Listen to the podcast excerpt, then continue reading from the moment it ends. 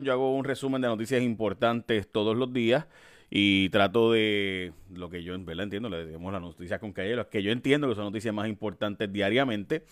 Eh, la verdad es que eh, hoy, y tengo que arrancar con esto diciéndoles que eh, francamente ah, hoy es un día interesante porque hay varias noticias que llevan como que semanas corriendo por ahí y no acaban de pegar. Una de ellas es el tema este del impuesto a las telecomunicaciones, así que parece ser que finalmente eh, otra gente en la prensa se dio cuenta de que el Código Municipal tiene la posibilidad de muchos impuestos y prácticas bien dictatoriales por parte de los alcaldes. Y esto es un regalito a los alcaldes. Y aquí los populares están de acuerdo, porque la mayor parte de los alcaldes son populares hoy, pero puede crear caciques si usted pensaba que había caciques antes. Pero bueno, vamos a las portadas de los periódicos. Hoy, 5 de junio de 2020. La portada del periódico Primera Hora, no podemos bajar la guardia con el coronavirus. Además, abre las compuertas y están en carrera. Será un comedor ahora el, Museo de Vida Silvestre. Vamos a hablar de eso ya mismito. Ese museo costó 22 millones de pesos y finalmente, pues ustedes saben el desastre, desastre que ha sido ese eh, museo. Además, el costo de no llenar el censo. Solamente 17 de cada 100 puertorriqueños ha llenado el censo. El problema es que vamos a perder un montón de fondos federales en Puerto Rico si no se arregla eso. De, no nos ponemos a llenar. Hay un montón de riesgos que hay que detallar. Vamos a estar tocando el tema en los próximos días. Esta es la portada, obviamente, del periódico El Nuevo Día.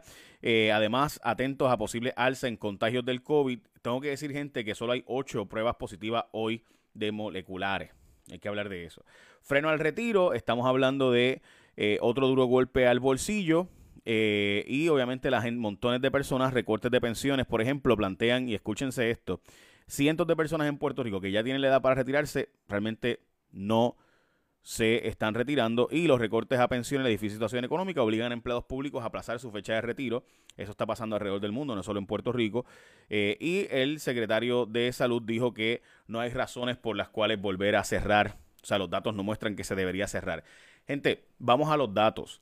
Si tú vas a los datos, de nuevo, no es mi opinión, son los datos, porque los datos son los datos. Eh, los datos muestran que en Puerto Rico se están haciendo cerca de 2.400, 2.300 pruebas entre del gobierno y privada del COVID moleculares diarias. De esas pruebas, la inmensa mayoría es negativa, solo hay 8 positivos, gente, básicamente hoy. Ayer hubo 9 positivos.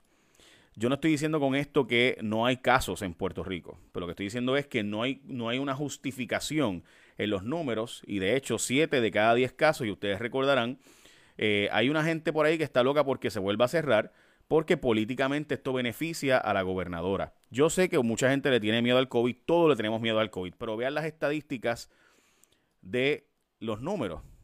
En esos números usted puede observar y se da cuenta de que la inmensa mayoría de las pruebas positivas son serológicas, o sea, las pruebas rápidas. De esas pruebas, muchísimas de ellas, cuando la hacen la de PCR o lo que se llama la molecular, la persona da negativo. ¿Qué pasa? Yo sé que mucha gente está planteando que por esos números deberíamos estar eh, pensando en volver a cerrar, porque tenemos hoy ciento y pico de casos de nuevo positivos, de los cuales solo ocho son de prueba molecular. ¿Qué ocurre, gente? Yo entiendo. Muchísimas personas van a terminar quedándose sin empleo y ese empleo además es el que le provee para pagar sus, gastos médicos porque obviamente es el que permite pagar el plan médico y sin plan médico te quedas sin acceso a la salud. Los médicos cobran, los hospitales cobran, los medicamentos son caros el gobierno tampoco va a poder pagarte todos los gastos médicos si tú no tuvieras un trabajo, ¿verdad? Y el gobierno hace este pagaría, porque el gobierno tampoco puede garantizar ese pago. Esos son fondos federales que tampoco son eternos y de hecho no están garantizados. Y además que si no hay negocios abiertos pagando impuestos, pues no hay suficientes recaudos del gobierno. El gobierno no va a cobrar el IBU, por tanto no cobra eh, planillas sobre contribuciones. Así que este concepto que yo escucho a alguna gente decir que la salud y, y la economía no están atadas, me parece un disparate francamente, yo creo que la gente no acaba de entender que si, chévere, hoy día estás bien porque los cupones aumentaron, porque te dieron los 1.200 de Trump, porque te están dando un desempleo más alto. Pero cuando se acaben eso, para julio, eh, ¿dónde vas a trabajar? De hecho, hoy sale un reportaje en Noticel que menciona que 100.000 empleos no regresarán. Están liberando en Ponce los mosquitos infectados. Recuerden que infectados con una bacteria para hacer básicamente esta bacteria Wolbachia. Eh, en sus organismos, reducirá la población de Aedes aegypti para evitar dengue, zika y chikungunya. Y todo esto se hace precisamente, se ha hecho en otros lugares del mundo por lo mismo. Eh, también alertan sobre legislación de que eliminará derechos, dice Héctor Luis Acevedo, el ex comisionado electoral y ex alcalde de San Juan, que la reforma electoral que se está planteando crearía un montón de derechos que se van a perder. Y también permite un montón de trucos, y es lo que dice Juan Dalmao, que permitirá que se manipulen eh, las primarias y las elecciones, porque puedes mudar gente de un lado a otro y puedes hacer que miles voten que no están, eh, ahora mismo no votarían, y sabe Dios quiénes realmente sean los que voten por ellos y demás. De hecho, esa también es otra. Vamos a hablar ahora de la eh, novia de Anthony Maceira, que ha sido nombrada para un puesto por 10 años a 120 mil pesos, y del Museo de Vida Silvestre de la Kennedy, de eso te hablo ahora, pero antes de eso quiero que veas lo que pasó ayer en el mensaje de Al Sharpton, lo que llaman el eulogy, cuando ocurrió, porque eh, le han hecho una fianza a los individuos que mataron a George Floyd, los policías que ayudaron al policía que mató a George Floyd, desde 150 mil dólares. Vamos a hablar de eso ahora y también del desempleo y a qué cifra ha llegado el desempleo en cuestión de unos segundos. Pero antes de eso, Martins Barbecue acaba de sacar unas ofertas de verano que están bien buenas en tiendas participantes. Así que hay de todo para todo el mundo, desde pollo para todo el mundo con papas, pollo con papas, 11.99. El combo del familión que te da hasta para el vecino por 29.23. Hasta el combo de costipollo de costillas y pollo por 31.95. Qué rico. Y además pueden llamar y pedir y recoger. Así que chequeate la página de ellos donde vas a poder ver los especiales. Tienes que ver de verdad los especiales, gente. Eh, cuando les digo que están bien cool, están bien cool. Obsérvate eso. Ahí está. Así que ya sabes, Aprovecha los combos de verano familiar, combo familiar, mire todo eso por $19.99, por $31.95, por el combo de costillas, por ejemplo, por $28.99, todo hasta para el vecino. El combo familión $29.23, el $11.99, combo de pollo con papa, etcétera. Y además que recuerden que en Martins Barbecue es pollo fresco todas las mañanas, hecho en Puerto Rico, aquí todas las mañanas fresquecito, así que ya tú sabes, es buena comida, además de que sabe bien buena. Bueno, dicho eso, como les decía, otras 7.139 personas solicitaron beneficios de desempleo, llegando básicamente a un número impresionante de casi 300.000 personas desempleadas en Puerto Rico solicitando el desempleo. Estamos hablando de que los que han podido entrar al sistema ya son 286.474 en cuestión de literalmente 11 semanas.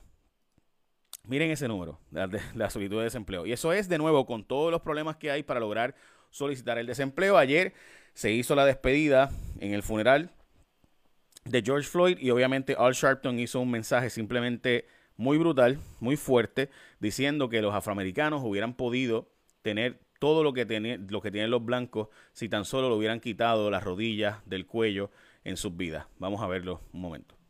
Floyd's story has been the story of black folks. Because ever since 401 years ago, the reason we could never be who we wanted and dreamed to be in is you kept your knee on our neck.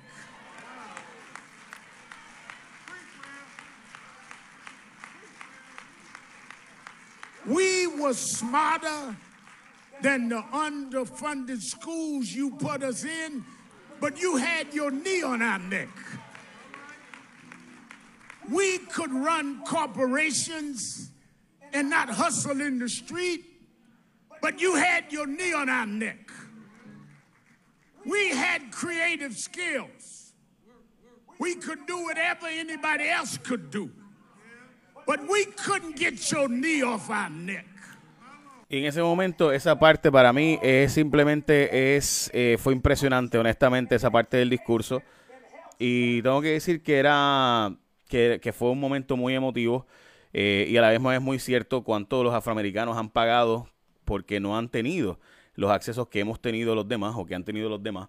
Eh, cosa que debería haber obviamente ocurrido y dice él, usó la metáfora obviamente de que así mismo como le hicieron a George Floyd, que le tenían la rodilla en el cuello y no lo dejaban levantarse, así mismo lo han hecho los afroamericanos por los pasados 400 años, llevándolo a las peores escuelas, dándole las peores oportunidades, no dándole lo, mismo que le daron a todos los demás y que obviamente las condiciones de, eh, actuales de los afroamericanos se debe a esa historia donde no le quitaron la rodilla del cuello por décadas y décadas y ahora quizás se han podido empezar a levantar hay gente que quiere callarlos, es la parte que él decía, hay gente que dice una cosa es estar en contra de las protestas y otra cosa es querer que se calle la gente.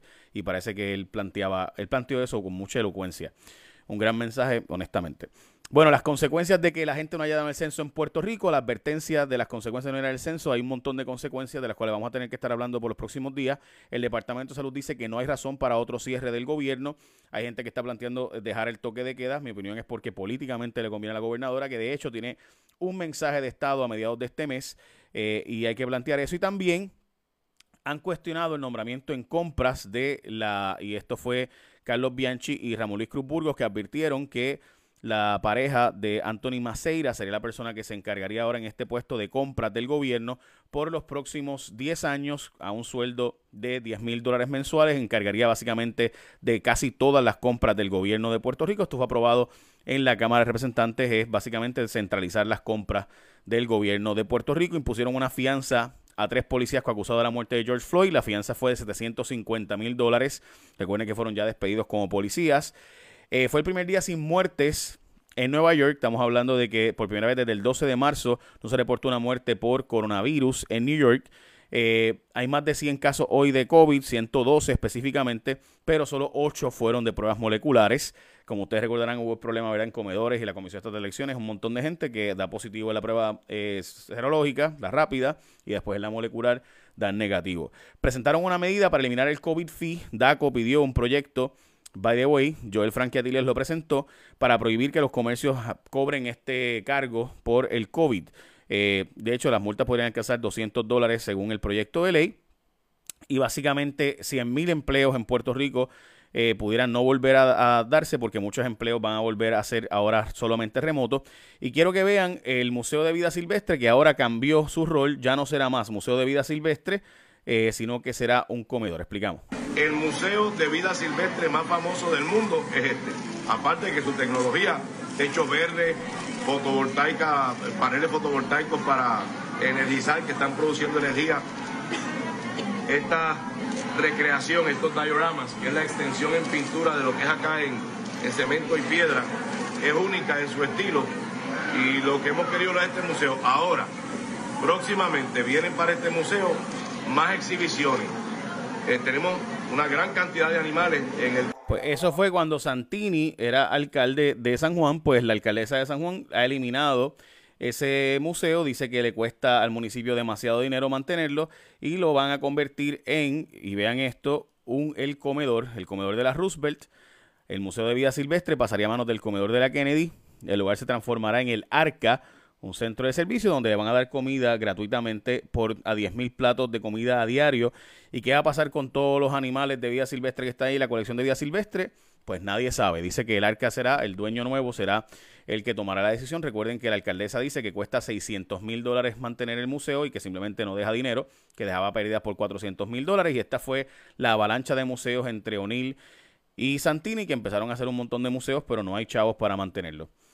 Y eso pues es lo que ha estado ocurriendo. Básicamente son las noticias más importantes hoy. Recuerda que Martins Barbecue sacó estas ofertas familiares que están brutales. Chequean la gente de verdad. Eh, cuando usted ve eso, dice, Dios mío, yo quiero.